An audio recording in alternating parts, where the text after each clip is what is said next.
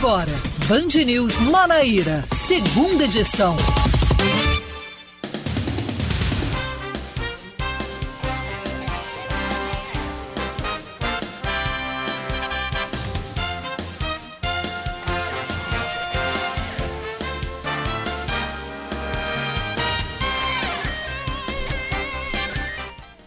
5 horas, um minutinho, agora 5 e 2. O relógio acabou de virar aqui na Band News FM Manaíra. Estamos começando o Band News Manaíra, segunda edição. E você que já vem comigo aí durante essa tarde de sexta-feira, seja muito bem-vindo, muito obrigada pela sua audiência. Quem chega agora, segue com a gente, que a, vamos trazer muita informação nessa sexta-feira, dia 4 de março de 2022. Mas olha, hoje eu não tô sozinha. Eu tô aqui com o João Pedro Melo, ele que é nossa produção, vai me auxiliar hoje aqui falando as manchetes para a gente. João, boa tarde, seja bem-vindo.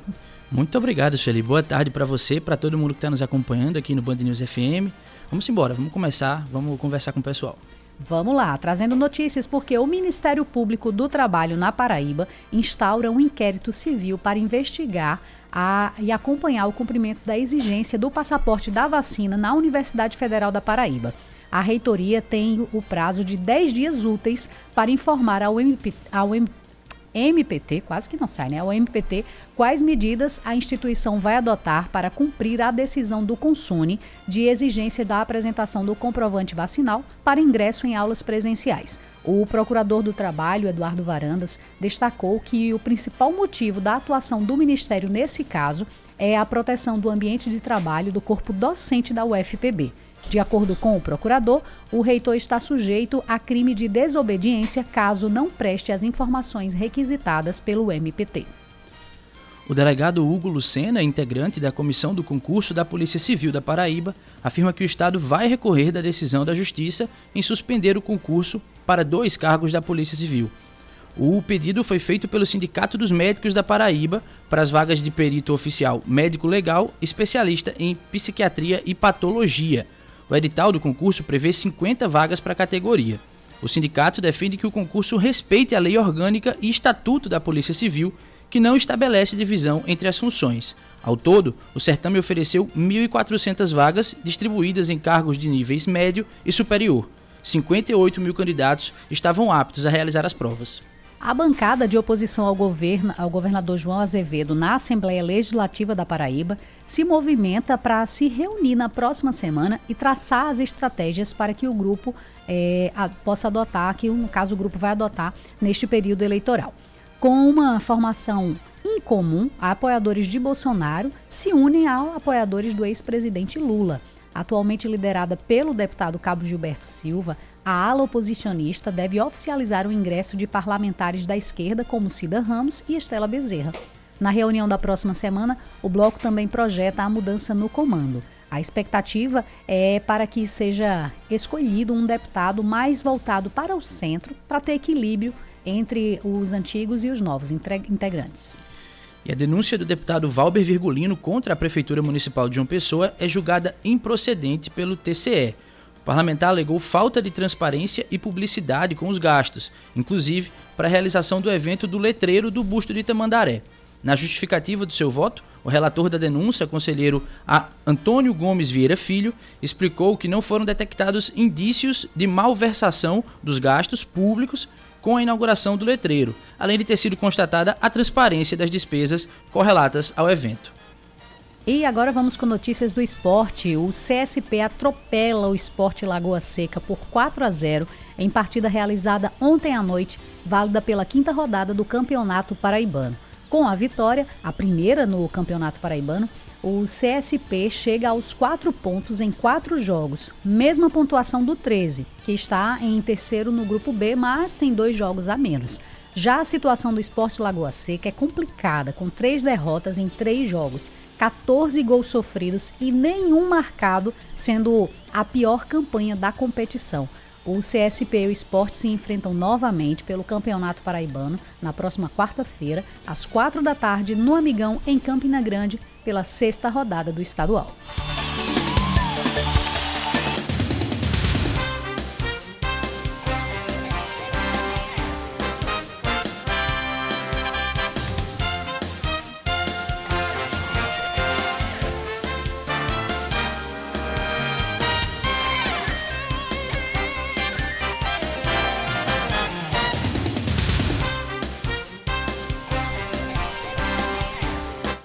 5 horas 6 minutos. Vamos com informações sobre o clima? Vamos com informações sobre o clima.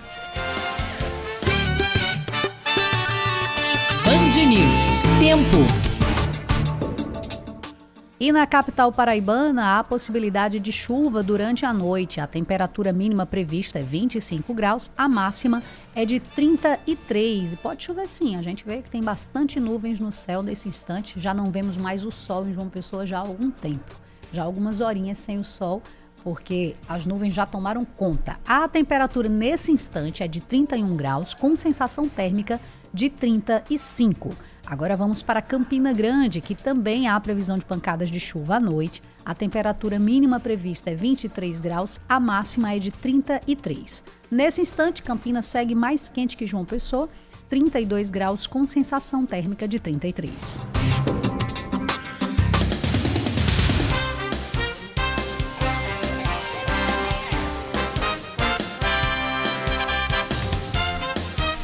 E você que é nosso ouvinte pode participar conosco pelo WhatsApp 9911 9207, contato da Band News, para você participar, interagir aqui conosco, trazer informações sobre o trânsito. Geralmente a sexta-feira tem um trânsito bem mais carregado, assim pode-se dizer, do que os outros dias. E ainda mais a gente que está saindo aí do, do, período de carnaval, aí sim é que o trânsito está bastante intenso aqui na cidade de João Pessoa. Então, você que está aí no trânsito, passa informação para a gente. Qualquer novidade é só entrar em contato. 9911-9207, já conosco o nosso ouvinte Paulo Roberto, lá em Lucena, sempre acompanhando nossa programação. Boa tarde para você também. Ele disse que nesse instante em Lucena faz 30 graus. Também está quente, mas a, a tendência é esfriar agora que o sol já está indo embora, então dá uma melhoradinha. A gente espera assim, né, que o calor seja amenizado, não só em Lucena, mas aqui em João Pessoa também, porque está muito quente. Então, você pode participar sim. 9911 9207 é o WhatsApp da Band News FM.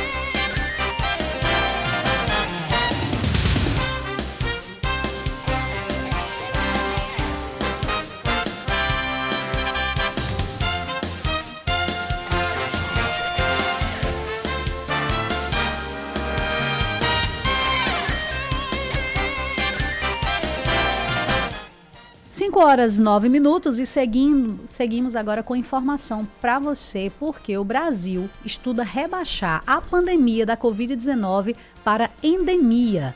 A questão já foi comentada pelo ministro da Saúde, Marcelo Queiroga, que espera fazer a alteração até o fim do primeiro trimestre de 2022, ou seja, até o fim de março. O diretor da Escola de Saúde Pública da Paraíba e médico sanitarista Felipe Proenço explica mais quais são as diferenças básicas entre essas classificações. A ideia de endemia refere a um problema de saúde que ele tem uma certa distribuição ao longo do tempo e que se espera que ele vá ser detectado, mas não de uma maneira acelerada. Então, por exemplo, os quadros gripais não decorrentes da Covid-19 são quadros endêmicos. É comum termos infecções por influenza, principalmente nesse período do ano de março em abril aqui em João Pessoa. É, só que esse ano foi antecipado, né? Aconteceu no final de dezembro início de janeiro por uma série de questões. Bem, para que de fato aconteça a passagem de pandemia para endemia, alguns fatores precisam ser levados em conta. O doutor Felipe Proenzo também avalia a situação. Precisa achar uma correlação entre a taxa de transmissão e a capacidade de testagem detida, né? Então, ainda convivemos com um número de novos casos alto que repercute uma taxa de transmissão que não representa controle ainda. Então, é, acho que precisaria olhar com cuidado essa questão antes de falar de liberação de uso de máscara. No começo, muitas pessoas ainda falavam da dificuldade de utilizar, mas comparado com uma intervenção de um procedimento hospitalar, por exemplo, é muito mais simples né, essa atitude preventiva que é o uso de máscara. Então, Bem, se a mudança ocorrer, o poder público também deve mudar a forma de lidar com a doença. É o que avalia a secretária de Saúde de João Pessoa, Margarete Diniz.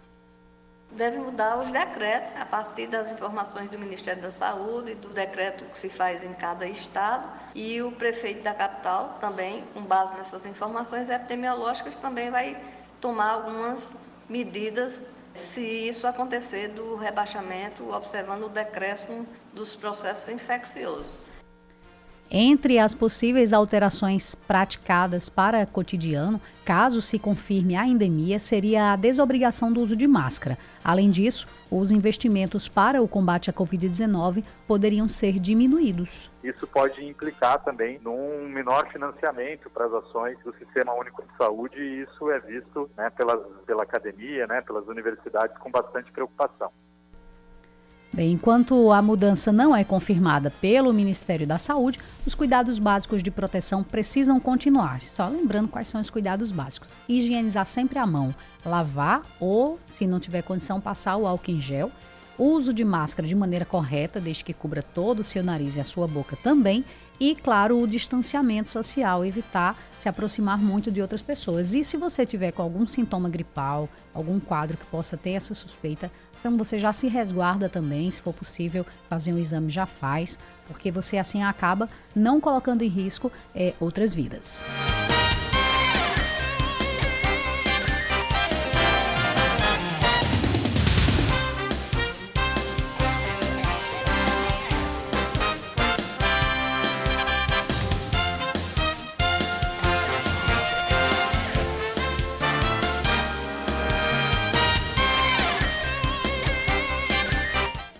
5 horas 13 minutos, há exatamente uma semana, na última sexta-feira, a passagem de ônibus aumentou em João Pessoa. Em decisão do Conselho Municipal de Mobilidade Urbana, a tarifa aumentou 25 centavos, passando a custar R$ 4,40. Com o novo preço, a passagem da capital paraibana passou a ser a mais cara do Nordeste, empatada com Salvador, e a sétima mais cara do país. Por isso, Está acontecendo agora um protesto em frente ao Paço Municipal, que é a sede da Prefeitura de João Pessoa, aqui no centro da cidade. E vamos conversar agora com o professor Tárcio Teixeira, que é um dos organizadores dessa manifestação. Boa tarde, professor. Seja bem-vindo ao Band News Manaíra, segunda edição. Boa tarde, boa tarde, Felipe. Na verdade, o aumento ele veio no diário oficial da prefeitura histórico, né? Esse aumento ele chega de uma forma histórica no Diário Oficial com uma única publicação, que é um aumento de 4 para 4,40 das passagens, dada pelo prefeito Cícero Lucena, não pelo conselho, já que o conselho ele é consultivo, ele apresenta uma proposta, né? E dessa vez, como muito bem nos disse o representante do DCE na reunião do conselho municipal de tarifa, na verdade. Alguns dizem que é de mobilidade urbana, mas só reúne para aumentar a passagem. Então é um conselho tarifário. E o representante do DCE da UFPB já disse que não recebeu sequer a planilha para ser analisada. E mesmo sendo algo consultivo, o prefeito, em uma única canetada, em pleno sábado de carnaval, torna oficial o aumento das passagens. Então hoje está reunido aqui uma série de movimentos sociais e organizações populares dizendo não a esse aumento. Tentamos entregar um documento aqui na, na, no Paço Municipal, mas a Guarda Municipal já tinha fechado toda a estrutura, disse que se quisesse protocolar, protocolasse eletronicamente. Então a gente está vendo aqui a dificuldade até mesmo para protocolar um documento. É, tentaram fazer com que saísse o carro de som daqui, coagindo o motorista, mas felizmente o movimento fez tudo de forma organizada, protocolado na CEMOS, protocolado na prefeitura, e eles não poderiam sequer fazer essa coação. Então a gente está aqui por entender que, que muitas pessoas estão mudando, deixando de tomar o seu café, deixando de comer sua carne, deixando de tomar, é, mudar a marca do seu cuscuz ou não comer o seu cuscuz diante do crescimento da caristia e vem o prefeito de João Pessoa e faz um aumento tão absurdo como esse na vida do nosso povo. Professor, para quem está em casa poder entender melhor como se dá esse aumento dos preços, o senhor coloca que a prefeitura é quem determina, mas o, o Cintu, ele não faz a proposta com relação aos valores. Como é que funciona isso? Exatamente. O conselho, que essa é uma outra pauta do movimento, que é a gente conseguir reestruturar esse conselho tarifário. Ele precisa de fato para passar a ser um conselho de mobilidade humana, que a gente possa discutir a realidade do transporte, as melhoras, as condições, né? Mas não é isso que acontece. Reúne uma vez no ano, ou às vezes duas até, como já aconteceu na nossa capital, para aumentar os preços das passagens. Representantes da prefeitura e de algumas organizações da sociedade civil. Ou seja, a prefeitura com uma representação muito maior desse conselho, junto com esses outros representantes, sequer sem a presença de uma planilha, deliberam por um valor de uma forma simplesmente com base em um PowerPoint que está apresentado na parede. Essa é uma realidade que eu já vi acontecer em anos passados, presencialmente, e que a gente viu se repetir agora com a presença do pessoal do DCE, da UFPB, que votou contrário. Ou seja, não é da forma tão bonita como está sendo dito. E não é deliberativo. Né? O Conselho ele não tem poder de decisão. O Conselho ele tem a possibilidade de apresentar uma proposta. E o prefeito Cícero Lucena, mesmo sabendo da forma como aconteceu esse aumento, ele foi lá em pleno carnaval e garantiu esse aumento. Então, e lembrando, Sueli, lembrando que durante a pandemia, o governo deu isenção de ISS para os empresários. Lembrando que eles já tinham demitido os cobradores, que demitiram muitos motoristas, que reduziram a frota quando a gente estava voltando para as ruas, ou seja, muito contraditório. Agora, nos últimos dias, começo dessa semana, salvo engano, no final da semana passada, o Senado da República aprovou a isenção por três anos de impostos federais para esse setor da mobilidade dos empresários nas nossas cidades. Já está na Câmara dos Deputados para ser aprovada essa proposta que vai valer já já. E o prefeito se antecipa isso tudo e ainda dá esse presente para os empresários aqui em João Pessoa. Então a nossa tentativa é de abrir um diálogo com o prefeito para que ele possa é, analisar o que aconteceu nesse conselho tarifário, sequer sem a presença de uma planilha, e que enquanto esse debate aconteça, a gente possa revogar o aumento absurdo dessas passagens que impacta diretamente na feira, na alimentação da população. Então, professor, dentro desse documento que está para ser protocolado, um dos pedidos é esse, para que seja revogado essa decisão do aumento. O que mais é, que está sendo solicitado nessa documentação?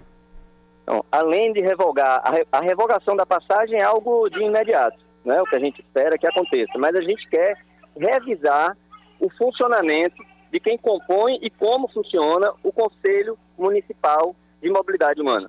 A gente precisa discutir como juntar, conectar melhor os diferentes modais na nossa cidade, entre ônibus, bicicletas, o trem.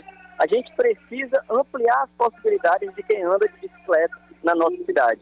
Porque o que existe hoje é a obrigação, força o povo a andar de ônibus de uma forma extremamente precária, digamos de passagem, em menores percursos e ao mesmo tempo preços comparados a cidades com percursos os maiores que nós conhecemos. Então, queremos abrir um diálogo em torno da mobilidade como um todo, mas a princípio o que está pautado é a necessidade da gente conseguir ser recebido para falar sobre a revogação desse aumento e aí avançar de forma coletiva na política de mobilidade urbana na nossa cidade. E a manifestação ainda está acontecendo, né? A gente consegue ouvir o som de, de do carro de som, tá, ainda estão? Tá sim. Eu me afastei, eu me afastei bastante aqui agora para conseguir me ouvir, ele participar com todos os ouvintes aqui da rádio. É, ainda estamos, já, já estamos, na verdade, aqui na, na reta final, né? A gente não tem uma perspectiva de demorar muito mais tempo aqui. Deve demorar ainda mais uns 15 minutos o nosso ato, que é o tempo que vai chegando as pessoas que estão saindo do trabalho e que a gente consegue fazer esse diálogo. Esse foi o primeiro ato. Veja que o aumento aconteceu no sábado de carnaval, assinado pelo prefeito Cícero Lucena. Quarta-feira de cinza, as pessoas voltando, ou de uma praia, ou de uma viagem que estava fazendo, a cidade voltando a, a respirar, né? já apesar de não ter tido carnaval, as pessoas seguem o clima do que era um feriado. E numa quarta-feira mesmo de noite, esses movimentos se reuniram e hoje, dois dias depois, fez um ato aqui bem simbólico, com pouco mais de 50 pessoas participando dessa atividade, mas é o primeiro ato.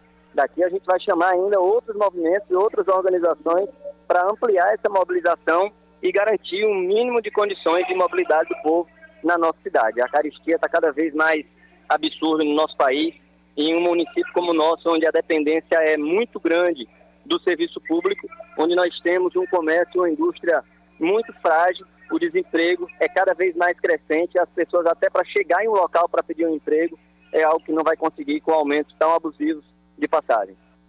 Bem, então conversamos agora com o professor Tassi Teixeira, que é um dos organizadores da manifestação com relação contra o aumento das passagens. Professor, muito obrigada, um bom fim de semana. Eu que agradeço. Abração para vocês, todos, todos e todos que estão nos ouvindo aqui no programa. Abraço, até mais. Até.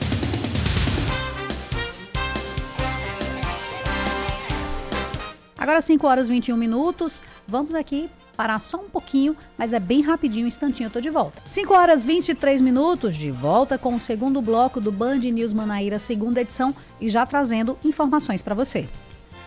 Os casos de dengue voltam a ficar em alta na Paraíba. Foi registrado até o início do mês passado, foram registrados 504 novos casos prováveis de dengue. Isso representa 71% das suspeitas de arboviroses. As informações são do Boletim Epidemiológico número 2 da Secretaria de Saúde do Estado, que também observou um crescimento de 158% nos casos prováveis da doença, quando comparados ao mesmo período de 2021 na Paraíba. O boletim epidemiológico destacou que as ações propostas para 2022 foram elaboradas de acordo com o atual cenário da pandemia, mas também de forma integrada com videoconferências junto aos municípios e suas gerências regionais de saúde a Polícia Militar acaba com um rolezinho de motos no bairro José Américo, em João Pessoa. Na ação realizada ontem à noite, foram aplicadas 34 multas e removidas 13 motos para o pátio do Detran. Dentre as infrações com, constatadas pela PM, a circulação de motocicletas com cano de escape irregular foi a principal. Outras irregularidades foram falta de habilitação, ausência de capacete, motos sem placas e outros itens obrigatórios. A fiscalização fez parte da Operação Moto Segura, que tem o objetivo de aumentar as ações de trânsito para evitar acidentes, retirar de circulação veículos irregulares e combater os chamados rolezinhos. As cidades de João Pessoa e Campina Grande participam no próximo dia 12 de um mutirão nacional promovido pelas defensorias públicas estaduais. A campanha Meu Pai Tem Nome vai mobilizar a campanha vai mobilizar as defensorias em todo o país para a realização concentrada de sessões extrajudiciais de mediação e conciliação e atividades de educação em direitos em uma programação voltada à efetivação do direito fundamental ao reconhecimento de filiação. Na capital paraibana, os atendimentos vão ser no Núcleo Especial de Proteção à Infância e Juventude. Os atendimentos são limitados com distribuição de fichas a partir das 8 da manhã. E o preço da gasolina oscila entre R$ 6,32 e R$ 6,55 em João Pessoa, de acordo com pesquisa divulgada pelo Procon do município. O preço da gasolina comum mais barato foi encontrado no bairro Água Fria e o maior valor no bairro do Novais, diferença de 23 centavos, que corresponde a 3,6% de diferença. Em relação ao último levantamento realizado em 23 de fevereiro, dois postos aumentaram, cinco baixaram e 52 mantiveram o mesmo preço do produto. O gás natural veicular, o GNV, manteve os mesmos preços da semana passada, R$ 5,09 em diversos postos na capital e R$ 5,23 no bairro dos Bancários, apresentando uma diferença de 14 centavos. O Procon João Pessoa visitou 109 postos na capital, na capital no dia de ontem. Agora vamos com notícias do esporte, João. É isso, a Secretaria de Juventude, Esporte e Recreação de João Pessoa lança uma escolinha de basquete gratuita pelo projeto Campeões do Amanhã. Crianças e adolescentes entre 8 e 16 anos podem participar. As aulas acontecerão no ginásio Neuza Gonçalves Brandão, na Praça da Paz, nos Bancários, e serão de segunda e serão nas segundas e quarta-feiras entre 13 e 15 horas da tarde. Serão, serão ofertadas 40 vagas. As inscrições podem ser feitas a partir de segunda-feira, dia do início das atividades. Atualmente, o projeto Campeões da Manhã já conta com vôlei, natação, handebol, ginástica rítmica e artística, vôlei de praia, futebol, jiu-jitsu, canoagem olímpica e triatlon. A previsão é que ainda este mês seja lançado também o remo oceânico. Eu acho muito bacana esse projeto, João. Você conhecia ele? Já sim, são muitas modalidades, né? Atende muitos jovens aí, uma oportunidade ótima para revelar novos talentos e para que, que as crianças também possam praticar esportes, né? Não, tem que tirar um pouco essa criançada, essa juventude da frente das telas, seja de celular, de tablet ou computador, seja lá o que for, e realmente dar uma prática esportiva fora aqueles que não têm acesso a tablet e computador, mas aí se encontram em situação de risco social, então, eu vejo de uma maneira muito positiva o incentivo ao esporte, seja iniciativa da prefeitura, iniciativa particular, iniciativa de ONGs, não importa. O esporte, eu acho que ele é, ele é sempre um caminho para incentivar, inclusive aqueles alunos que não gostam muito de estudar, não é verdade? Quando não gosta muito de estudar, eles ah, vai praticar um esporte. Aí pratica o esporte, ah, mas só vai seguir se tiver boas notas. Aí acaba incentivando. A disciplina, né? Exatamente. O esporte ele tem essa característica de disciplina, então eu acho muito bacana e espero que seja ampliado sim. Essas, essas modalidades que já tem, Espero que elas sejam ampliadas para que é, cresça o número de vagas para os alunos, inclusive ampliar também nos bairros da cidade e que novas modalidades venham. Tem, tem até umas aqui que não é tão comum, assim, para as pessoas para canoagem olímpica, Isso, triatlon. O próprio remo oceânico que está previsto aí ainda para esse mês, né? Algumas modalidades realmente que podem revelar atletas olímpicos, por que não, né? Revelar ah, eu tenho grandes talentos. pois é. Seguimos então.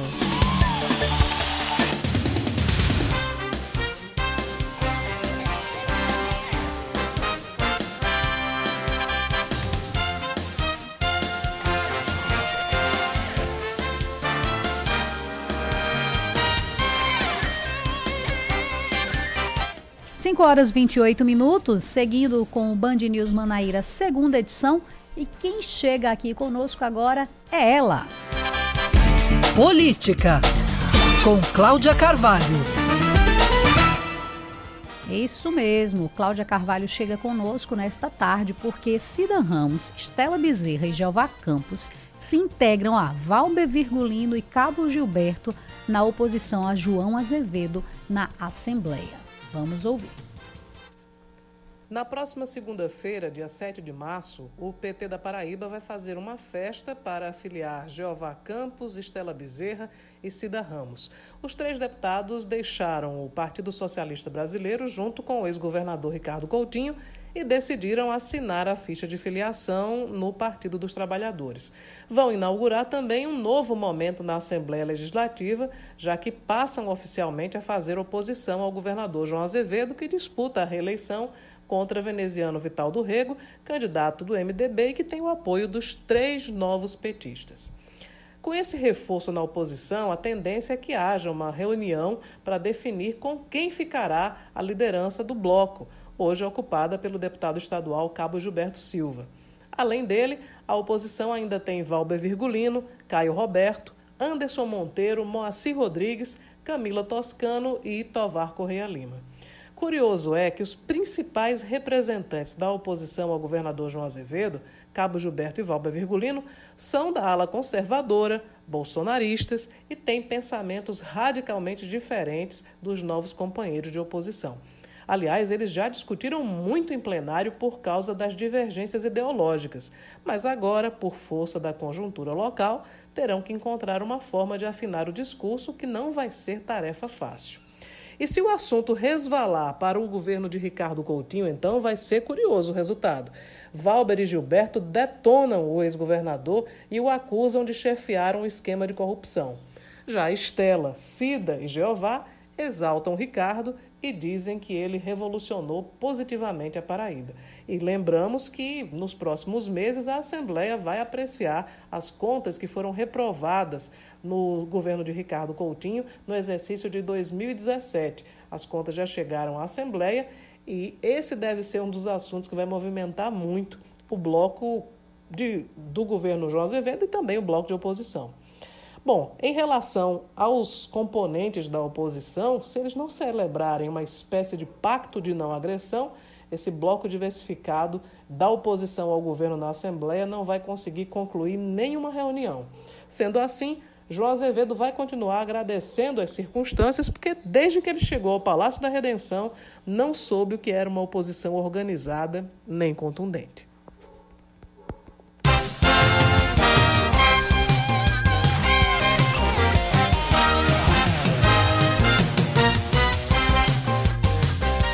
5 horas 32 minutos e vamos com a participação dos nossos ouvintes pelo telefone 9911 9207. Tem o Marcos participando conosco, ele diz que o incrível é como essas empresas de transporte coletivo têm força. Tem uma concessão de mais de 30 anos, colocam ônibus desconfortáveis a preços altíssimos e ainda coloca em risco a vida do cobrador e dos passageiros, fazendo com que aquele funcione também como cobrador. É, ele ainda acrescenta aqui, doutor Eduardo Varanda, bora judicializar isso aí para ter os cobradores de volta. é complicado, né? Essa questão de, da qualidade do serviço que é ofertado. Porque, claro, a gente está pagando, a gente sempre quer o melhor. E a gente vê os ônibus super lotados. Então, é, uma, é um descaso mesmo que as empresas têm com relação aos passageiros. E a pandemia só fez piorar esse quadro. É, reduzindo a quantidade de ônibus e os horários deles em circulação na cidade. A gente espera que já que teve o aumento da passagem e dentro desse aumento foi sugerido, foi colocado que vai ser ônibus terão no máximo seis anos de uso, que será ampliado os horários de ônibus e também o número de linhas, serão quatro linhas a mais para abranger mais ainda a cidade. A gente espera de verdade que isso aconteça e possa prestar qualidade de serviço para os usuários dos transportes coletivos daqui da cidade de João Pessoa. Obrigada pela sua participação. Você também pode participar. O telefone é o 99111 9207.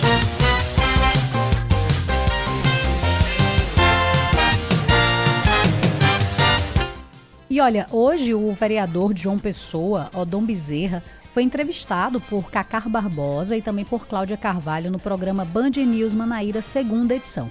Ele falou sobre as ações da CPI da banda larga da Câmara Municipal que investiga a poluição de fios em João Pessoa.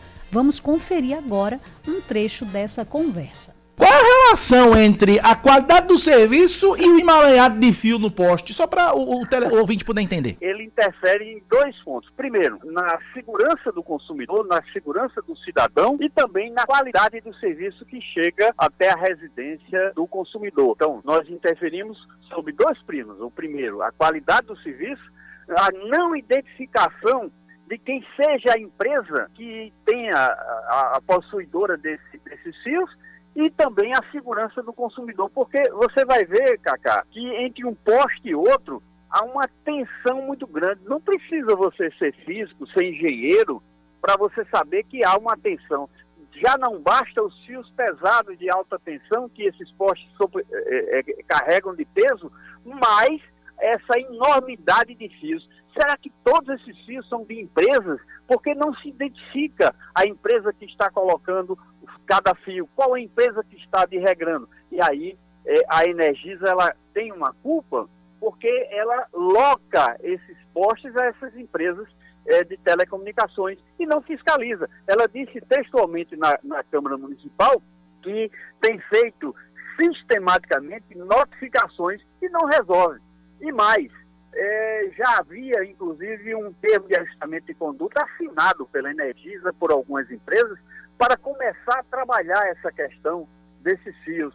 E simplesmente deram calado como resposta, o PROCON do Estado fez uma autuação é, nessas empresas e também na Energisa, mas mesmo assim eles não resolveram. Ô, Dom, duas, duas perguntas. Uma delas é, de acordo com esse projeto, a, a, as, a, no caso a empresa, me parece que a, a Energisa que é responsável pelos postes e que cobra uma taxa das das prestadoras de serviço aí de internet para que elas possam fazer o cabeamento também nesses postes. Então caberia a Energisa disciplinar, né, esse esse cabeamento. Então está prevista a aplicação de multas? Quais são as sanções que o projeto prevê? Exatamente, uma... Cláudia. É, ah. Vai estar previsto no projeto a aplicação de sanções administrativas.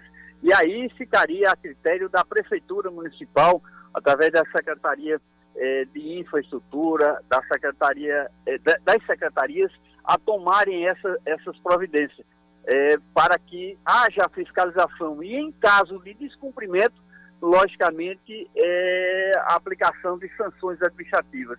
Espero, e tenho conversado com, com meus pares na Câmara Municipal, para que é, seja definitivamente regulamentado.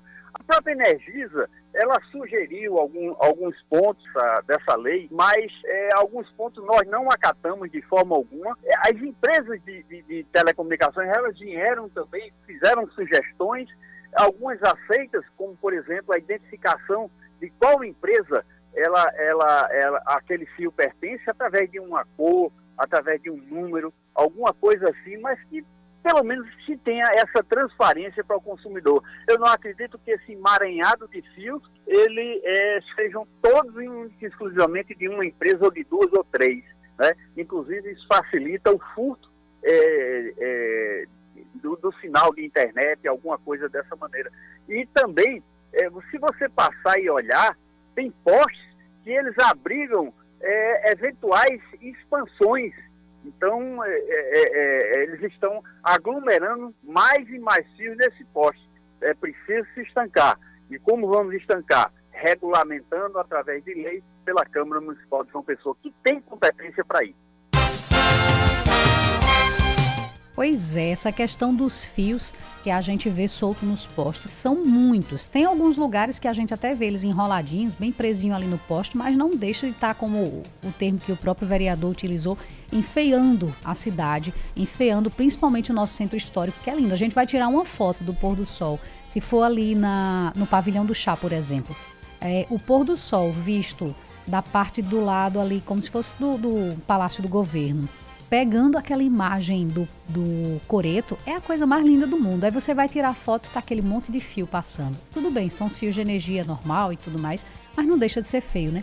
E com relação aos fios que ficam soltos, realmente é uma preocupação a população. Alguns ouvintes já entraram em contato conosco algumas vezes para fazer essa queixa desses fios que ficam soltos. E fica esse jogo, né? Energisa diz que é das empresas, as empresas diz que é Energisa, a prefeitura não pode se responsabilizar realmente porque Afinal de contas, o, os fios não pertencem à prefeitura, os postes também não pertencem à Energisa, mas o passeio público pertence à prefeitura. Então, realmente cabe aí uma ação conjunta de SEDURB, que seja SEDURB ou SEMAN, acredito que seja SEDURB mesmo, com a Energisa e as empresas privadas prestadoras de serviço com relação à internet para que possa resolver essa questão, tirar esses fios soltos, tirar esses excessos de fios que ainda por cima prejudica o prejudica a transmissão né, dos outros da, da, dos outros fios que estão funcionando, esses soltos acaba prejudicando de alguma maneira a, os que são transmitidos para a residência.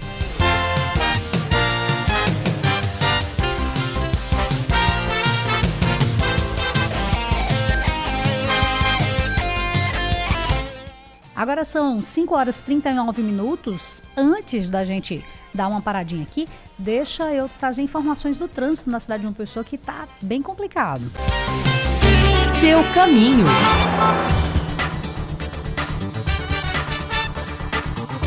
Olha, a CEMOB está passando informação que diz que toda a extensão da Avenida Tancredo Neves está com lentidão no sentido Manaíra. Olhando aqui pelo, pelo mapa que a gente tem disponível da CEMOB, a gente vê que é uma lentidão praticamente parada. A CEMOB não informou o motivo, que está acontecendo essa lentidão nessa região, mas os carros estão praticamente parados. Então, o motorista que puder evitar passar pela Tancredo Neves em sentido retão de Manaíra, é, seria bacana poder aí não, não passar por esse lado, já que o trânsito já está complicado essa hora, agora que é 5 horas e 40 minutos. Já a BR-230 também tem um trânsito mais intenso no sentido Cabedelo, no trecho entre o viaduto da Pedro II e as imediações do Hospital de Emergência e Trauma. O trânsito também está praticamente parado nessa região da BR-230, no sentido João Pessoa Cabedelo, entre o viaduto da Pedro II até as imediações do Hospital de Emergência e Trauma. Na realidade, vai até mais à frente um pouquinho, chegando ali próximo da, do bairro São José, é, perto do outro viaduto do viaduto da Tancredo Neves. Então, um trânsito muito intenso. Para quem está vindo também, tem um trecho que está bem parado. Acho que já é por conta da lentidão. Os motoristas tentam fazer o contorno ali em frente ao Hospital de Emergência e Trauma e acaba segurando o trânsito um pouco mais nessa região. Quem vai saindo do Pedro Gondim também está encontrando dificuldades por conta disso. Mas é a sexta-feira, né? Aquele bom e velho sextou que a gente já conhece no trânsito da cidade de João Pessoa.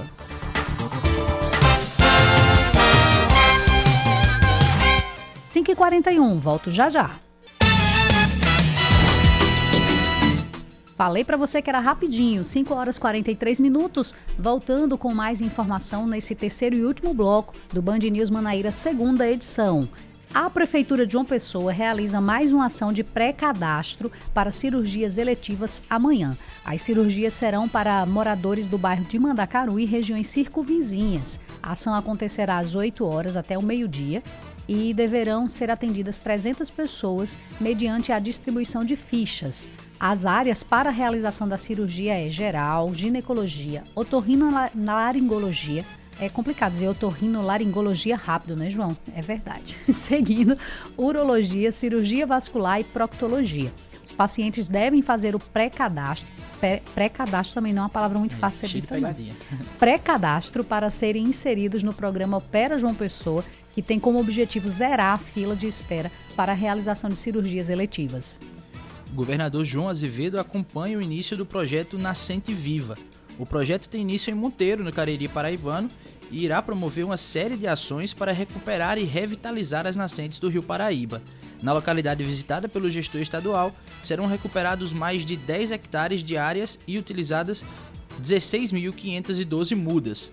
No total, serão plantadas mais de 1 milhão de mudas em 24 municípios do estado, compreendendo um total de 633 hectares.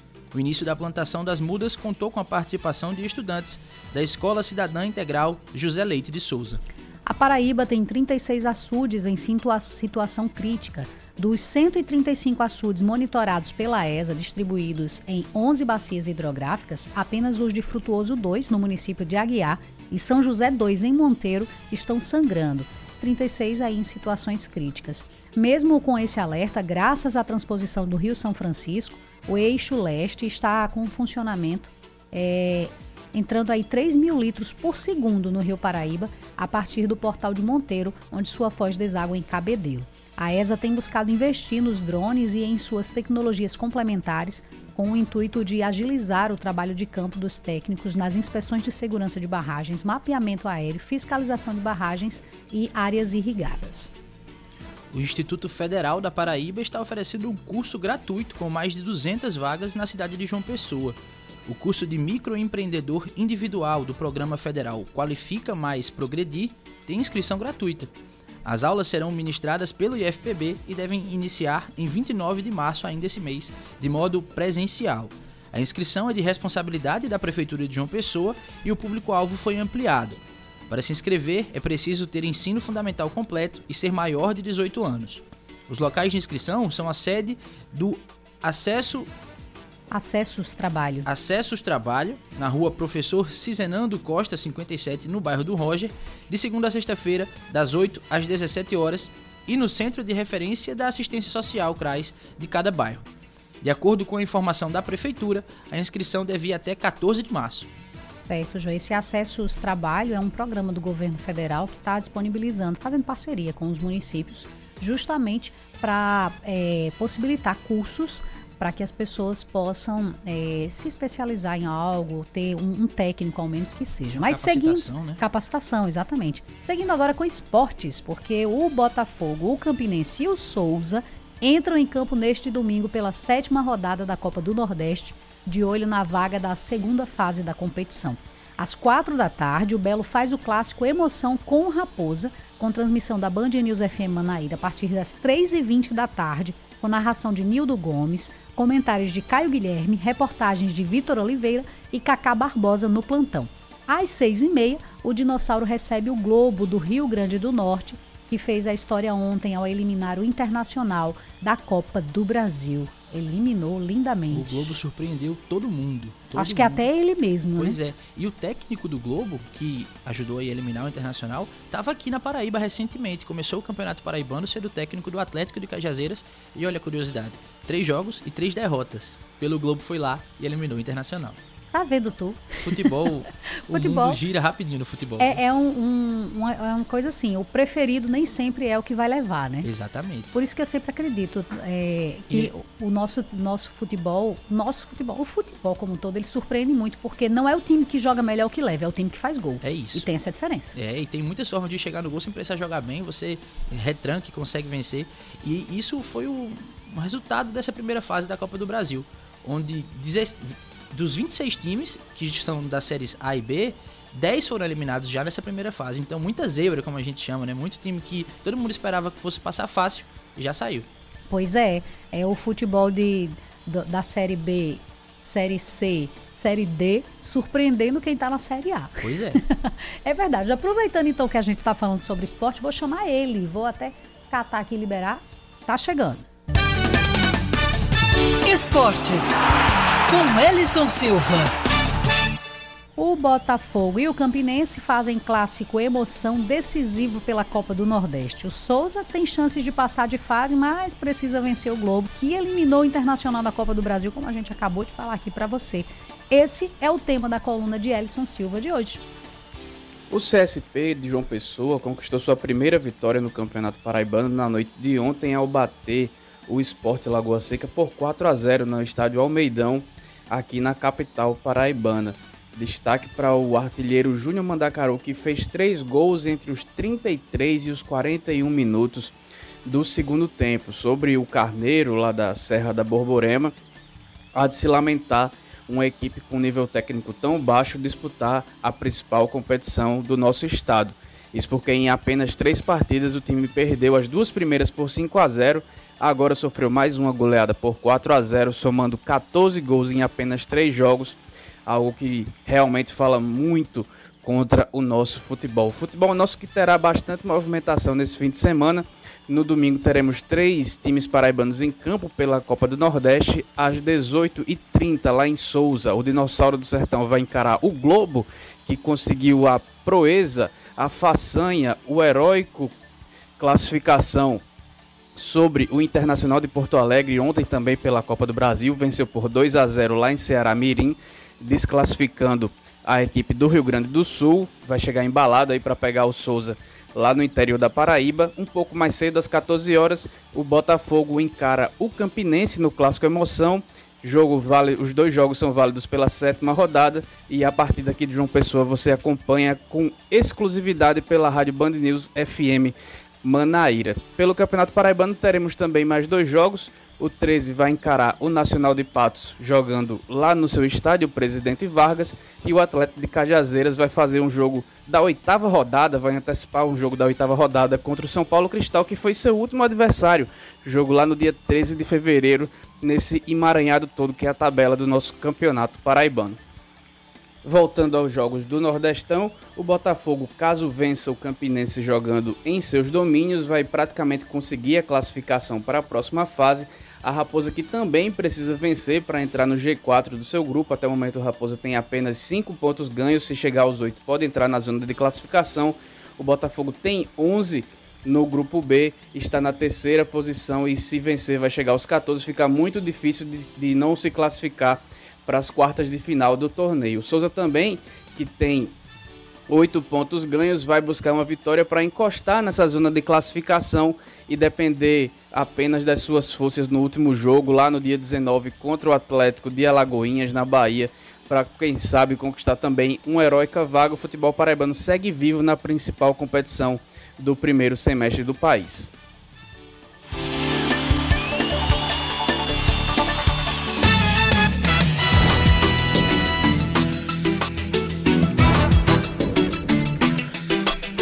5 horas e 52 minutos, nossos ouvintes participando pelo 9911 9207. A gente tem aqui o Marcos, ele disse que o, re, é, o retorno em frente ao trauma está impossível. Quem quiser ir pela Rui Carneiro, melhor ir pela Pedro Gondim ou e Epitácio. Ou seja, é o que só confirma a informação que a CEMOB já tinha passado para a gente com relação à dificuldade no trânsito nessa região aqui, próximo ao trauma, e também lá na Avenida Tancredo Neves. Também tem participação do nosso ouvinte, mandou um áudio. Vamos ouvir agora. Boa tarde, boa tarde a todos. Agradecer aí a Band News. Mais cedo eu mandei uma mensagem que tinham achado um cartão e deixado aqui na mercearia Manaíra. E graças à ajuda de vocês, o seu Eudes escutou, alguém escutou e já disse a ele que estava o cartão e ele já pegou aqui. Um abraço a todos e um segundo, toda ajuda pode mudar. É isso aí, atualizando o nosso slogan, que em um segundo tudo pode mudar, e um segundo toda ajuda pode mudar. É isso aí. Obrigada, Érico por, pela informação. E que bom, né, que a gente pode ajudar aí para encontrar cartão, que é tão chato você perder qualquer documentação. Para retirar, João, esse a documento de novo. Ai, Jesus. O tempo perdido. Que bom, que bom que essa rede de apoio aí se fez presente nessa sexta-feira e ajudamos aí, salvamos o final de semana de alguém. é verdade. Falando aqui em salvar fim de semana, vamos trazer aqui pra gente agora a coluna Happy Hour de hoje. Peraí, vamos organizar direitinho para não chegar assim chamando do nada. Então, deixa eu catar aqui somente para a gente soltar a coluna, ou melhor dizendo, o, a vinhetinha. Agora sim, para ficar bem bonitinho. Happy Hour, na Band News FM. Agora sim, na coluna Happy Hour de hoje, DJ Batata e Leandro Oliveira estão se preparando para a maior premiação do cinema. E segundo eles, não é o Oscar. Tem Asa Branca, Festival de Música e as mais tocadas do Brasil. Vamos ouvir. Ah, tá começando e eu vou logo avisando que hoje eu tô irado. Se for pra fazer pergunta besta, nem faço. O meu, o seu, o de batata. Receba, que o cara é dado foi de predeiro, o melhor do mundo. O nosso momento de cultura, lazer, devaneio e Oscar. Olá, Gerardo e todos que acompanham o Muito Mais na TV Band de Manaíra. Vamos começar. Tu é cheio de onda, né, Batata? Oscar! Premiação! A primeira estatueta para um brasileiro pode sair neste ano com a indicação do documentário em curta-metragem Onde Eu Moro. How did you end up homeless? Well, that's a long story. A obra de 40 minutos retrata após acompanhar por três anos as vidas de pessoas sem teto em cidades como Los Angeles e São Francisco. O carioca Pedro Cos assina a direção da produção americana ao lado de John Shank. A crise que a gente está tendo nos Estados Unidos de é, moradores de rua, o que está causando essa crise de homelessness, né, de está acontecendo, mas da perspectiva dos moradores de rua em Los Angeles, em São Francisco em Seattle. E Pedrinho pode contar com a nossa torcida. Vai para cima, Brasil! E por falar em Pedro, a gente também tá torcendo por Pedro Parker, o Homem-Aranha. Houve um equívoco. O filme do Homem-Aranha não tá concorrendo em nenhuma categoria? Em nenhuma! Isso é fraude, batata! É fraude! Me ajuda aí. Agora a indústria da premiação cinematográfica que se prepare. Batata e eu vamos lançar muito em breve, atenção, logo menos, o maior e melhor prêmio do Versão brasileira Happy Hour do Audiovisual Internacional. Happy Hour do Audiovisual Internacional. A verdadeira premiação do cinema. O povo vai ter voz, vai ser ouvido. É votação popular, batata. Tô. Eu tô que eu tô nervoso, batata. Bota aí uma música pra gente se acalmar, meu DJ. Bota aí. Quando olhei a terra arder, qual fogueira de São João, eu perguntei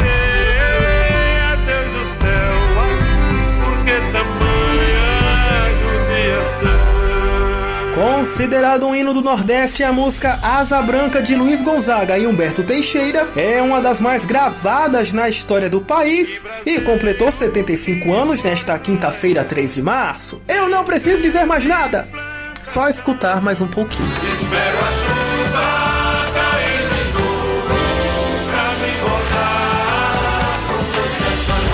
De Gonzagão pra festival!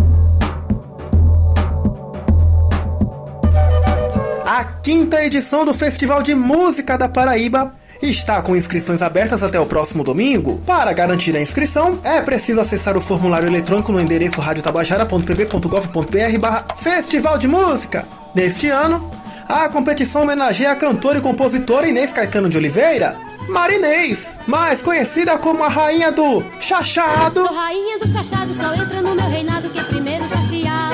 Passa pra cá, passa pra ali, passa pra lá.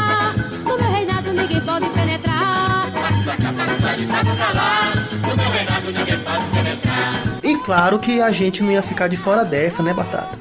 Que a gente tem talento, a gente tem capacidade de se inscrever também no Festival de Música. Mesmo que com a nossa popularidade em alta, a nossa audiência lá em cima, mas o critério aqui é a nossa competência vocal e também de composição.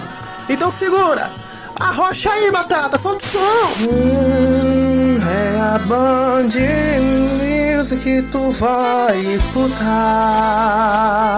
É na 103. É só notícia, só informação. Poxa! Eu só, eu só acho que tá faltando mais algumas frases, Batata. Mas o caminho é por aí. Daqui pra lá, a gente completa o resto. Agora, bora pro momento que eu sei que você tava aguardando. É a hora do Brasil. As mais tocadas nas plataformas de stream aqui do país. Terceiro lugar pra Zé Felipe com Malvada. Ela só quer socadão, sentadinha e rebolada. Vai ser pá, pá, pá, pá nessa malvada. Segundíssimo lugar pra Xamã com Malvadão 3. Malvada, malvadão. É muita malvadeza, batata. Então viagem de avião, uma princesa, uma pressão, só vapor, vapor do malvadão. Oh, oh, oh. E no primeiro lugar do pódio, tá ele, com dançarina. Chama o nome dele: Pedro Sampaio. Doida pra sentar.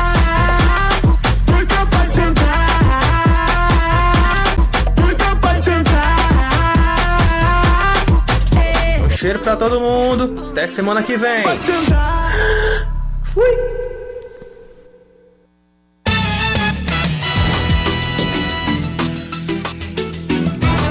Seis horas em ponto, João. Só dá tempo de dizer tchau. Tchau, tchau. Obrigada aí por estar aqui comigo nessa tarde e bom fim de semana pra você, tá?